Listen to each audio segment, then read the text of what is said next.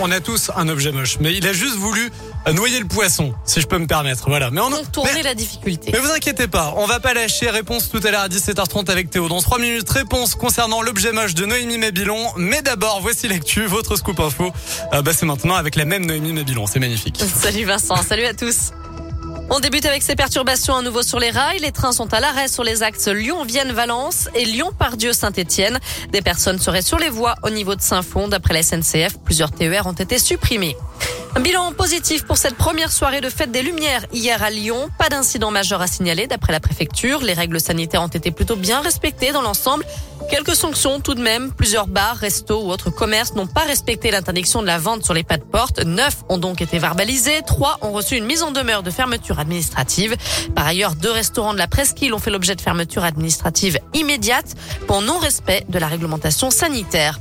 Je rappelle que le port du masque est obligatoire sur toutes les animations de la fête des Lumières à partir de 11 ans. Le pass sanitaire est exigé à certains endroits et il est interdit de boire ou manger sur la voie publique entre 18h et 2h du matin. Une zone de restauration est installée place Maréchal Lyotet dans le 6e.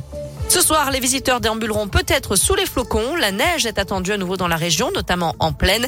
Quelques centimètres sont annoncés à basse altitude du massif central jusqu'en vallée du Rhône. Un prochain point sur la météo, c'est après ce flash info avec Vincent.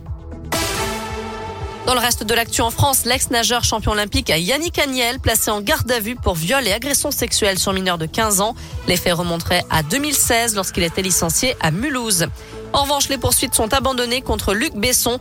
Le cinéaste était accusé de viol, mais le juge a prononcé un non-lieu.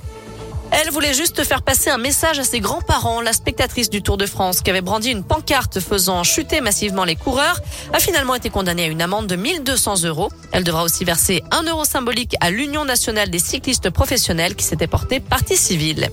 Un mot de sport avec du foot, c'est officiel. La Ligue 2 sera réduite à 18 clubs à partir de 2024 contre 20 actuellement. À suivre ce soir la Ligue des champions féminines. Les Lyonnaises jouent sur la pelouse du Benfica Lisbonne. Objectif, première place. Dans cette cinquième journée, l'Olympique lyonnais a l'occasion d'assurer sa qualification ce soir pour les phases finales, à condition de ne pas perdre face aux Portugaises. Un match important pour Sonia Bombastor, la coach lyonnaise, qui cherche elle aussi à garder la première place du groupe. Effectivement, on le prend très au sérieux pour deux raisons. Le Benfica a réussi à faire match nul lors de la première journée ici à domicile face au Bayern.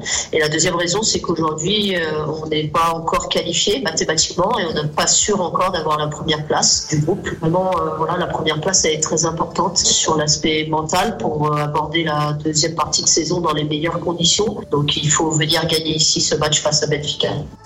L'OL féminin en déplacement au Benfica Lisbonne, c'est ce soir à 21h. Et avant ça, il y a du foot masculin à suivre avec la sixième et dernière journée des poules de Ligue Europa. L'OL reçoit les Glasgow Rangers à 18h45. 17h04, direction radioscoop.com avec la question du jour. On parle de Covid à nouveau. Le port du masque à l'extérieur pour les élèves en primaire est-il nécessaire? Vous répondez oui à 44%.